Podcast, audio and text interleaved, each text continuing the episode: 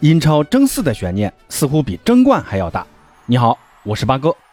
今天凌晨，英超进行了一场第二十二轮的一个补赛，也是英超争四对手之间一场关键之战，那就是北伦敦德比，托特纳姆热刺主场迎战兵工厂阿森纳队。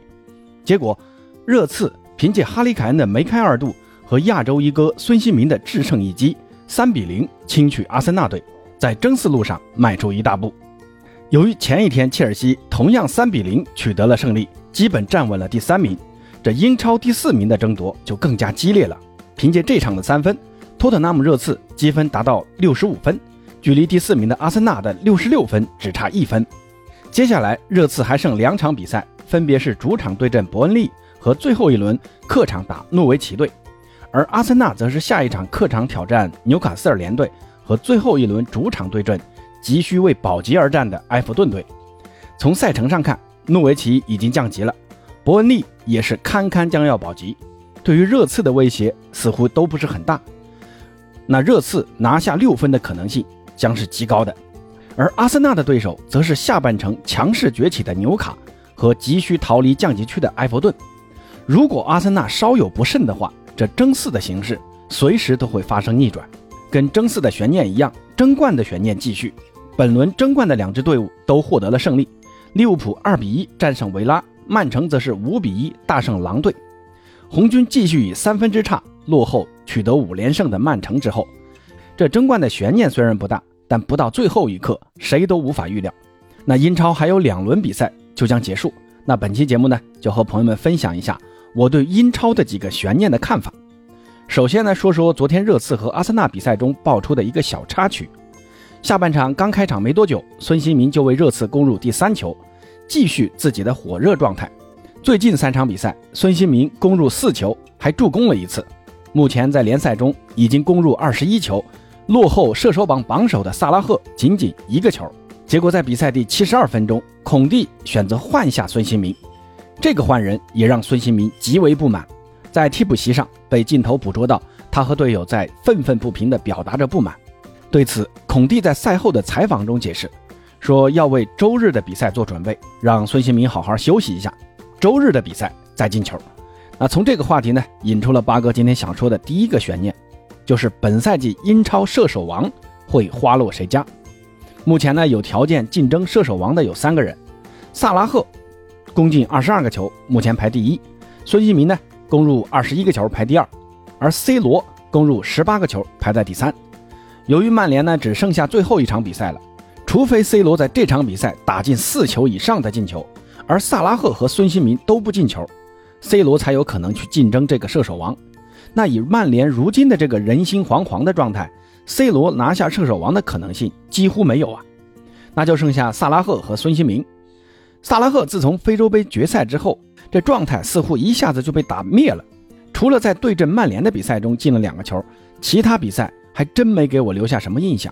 接下来利物浦还有两场联赛要打，分别是南安普敦和狼队。这两支球队的球风都很硬朗，尤其是狼队，对于萨拉赫这种技术型球员都不是很怵的。再加上萨拉赫的自身状态也不太好，之前呢习惯性的内切也没有上半赛季那么犀利了。而且现在跟利物浦的续约谈判也进入了僵持之中，克洛普也在尝试用路易斯·迪亚斯来打右路。这轮联赛呢，就是迪亚斯打的右路，还攻入了一个制胜球。所以萨拉赫在接下来的两场比赛中，我个人预测啊，还是会跟之前一样的不温不火。而反观孙兴民，他跟哈里凯恩之间的搭档如今是越来越犀利，再加上库卢塞夫斯基的加入，热刺的前场三叉戟之间的配合越来越娴熟。凯恩的支点作用对于速度和射术俱佳的孙兴民来说，非常的有帮助。接下来，热刺面对两支无欲无求的球队，亚洲一哥还是有很大可能延续进球趋势的。所以呢，八哥斗胆给出自己的预测，就是英超本赛季有很大可能会迎来有史以来第一位来自亚洲的射手王。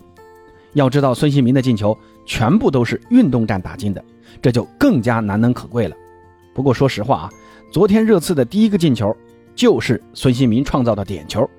凯恩真的应该让孙兴民来主罚，让孙兴民冲一冲射手王的荣誉。而且主帅孔蒂也不太识趣啊，下半场给他换下去了，这也给了阴谋论者很大的想象空间啊！是不是英超官方不喜欢一位亚洲人来当这个射手王呢？但不管怎么样吧，孙兴民的成功是整个亚洲足球的荣耀，让我们提前祝贺孙兴民。那说完射手王的悬念，来看看英超冠军的悬念。现在来看，曼城已经可以坐稳英超冠军了。利物浦本周末将要和切尔西争夺足总杯的冠军。对于这项冠军，我想克洛普肯定不会轻易放弃的。不管结果如何，肯定将是一场恶战。而四天之后就是和南安普顿的联赛的比赛。上一次欧冠半决赛，利物浦是颇费周折的淘汰了比利亚雷亚尔。那四天之后，体能不佳的利物浦就被热刺在安菲尔德给逼平了。这次会不会重蹈上一次的覆辙呢？这个就很不好说了。而且最后一轮利物浦的对手是狼队，虽然狼队刚刚大比分输给了曼城，但上一轮面对切尔西，狼队则是在最后时刻绝平了蓝军，实力同样不容小觑。红军要想拿下狼队，也不是一件很容易的事儿。而且这场比赛之后的一个星期，也就是五月二十九日，利物浦还要面临和皇马的欧冠决赛，真的是红军不怕远征难，万水千山只等闲呐。反观曼城，剩下的对手只是西汉姆联和阿斯顿维拉。曼城如今欧冠出局，对于联赛冠军是势在必得，而且如今在联赛中已经豪取五连胜，打中下游球队瓜迪奥拉的球队是非常的稳呐。虽然现在曼城后防人员不稳，但对手们也同样面临这样的问题。而且相较利物浦，曼城还有净胜球的优势，所以这个英超冠军，曼城怕是没跑了。再来看看英超争四，虽然我开头说了阿森纳的赛程没有热刺的好，但对于欧冠席位的渴望，就不要低估阿森纳青年军的潜能。阿森纳此前接连战胜切尔西和曼联两大强敌，已经证明阿森纳的顽强了。我相信阿森纳会从这场比赛的失利中迅速调整过来，继续为争四而努力。我个人还是看好阿森纳拿下第四名的。那英超的欧冠席位确定了，再来看看欧联杯的席位。这个最大的看点呢，就是曼联能否保住下赛季欧联杯的席位。因为热刺如果没冲进前四，铁定会排在第五。那欧联杯的最后一个名额就在曼联和西汉姆联队之间产生。如今曼联排在第六，多赛一轮比铁锤帮多了三分。不过西汉姆联下一轮要打曼城，估计啊是凶多吉少。这个就要看最后一轮曼联和水晶宫的结果和西汉姆联打布莱顿的结果。我个人还是看好最后一轮曼联是能战胜水晶宫的。如果真是这样的话，曼联就将拿下下赛季欧联杯的参赛席位，而铁锤帮去打欧协。说完欧战席位，最后一个悬念呢，那就是。降级的名额了。现在来看啊，英超的降级也没有什么悬念，诺维奇和沃特福德已经确定降级，那就只剩下最后一个降级名额了。目前倒数第三的利兹联多赛一轮，跟伯恩利同积三十四分，但利兹联近期状态极差，而且队内伤病和停赛情况也很严重，再加上多赛了一轮，所以啊，利兹联也几乎是预定了最后一个降级名额的。而英冠已经确定了两个升入英超的名额，就是富勒姆和伯恩茅斯队。最后呢，回答一下上期节目评论区一位拜仁的球迷的问题啊，让我谈谈对于下窗拜仁的转会有什么看法。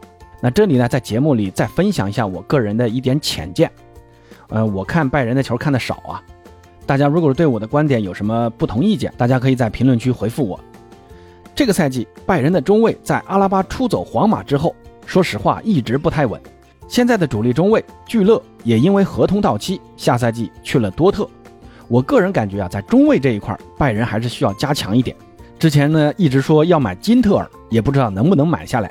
另外，马兹拉维已经个人官宣了，下赛季呢要来拜仁。那拜仁的右后卫将得到补强。马兹拉维的阿贾克斯队友格拉文贝尔奇，听说也将被拜仁签下。这个格拉文贝尔奇才十九岁啊。非常的有潜力。另外呢，听说拜仁还看上了莱比锡红牛的奥地利中场莱莫尔。最后呢，就是莱万的肥皂剧啊。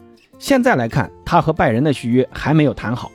我估摸着啊，拜仁这赛季得为莱万引进一个替代者了。如果莱万真的要走，可以去挖一下莱比锡的恩昆库或者勒沃库森的捷克前锋希克。不管怎么样吧，莱万的替代者拜仁需要早做打算。那朋友们对于孙兴民能否拿下英超射手王和英超争四形势是怎么看的呢？欢迎在评论区告诉八哥。同时呢，大家有什么问题也可以在我的评论区，呃，跟我互动啊。那我会挑一些我知道的一些问题来在节目中跟大家做出一些解答。那今天的节目呢，就先聊到这儿，咱们下期再见。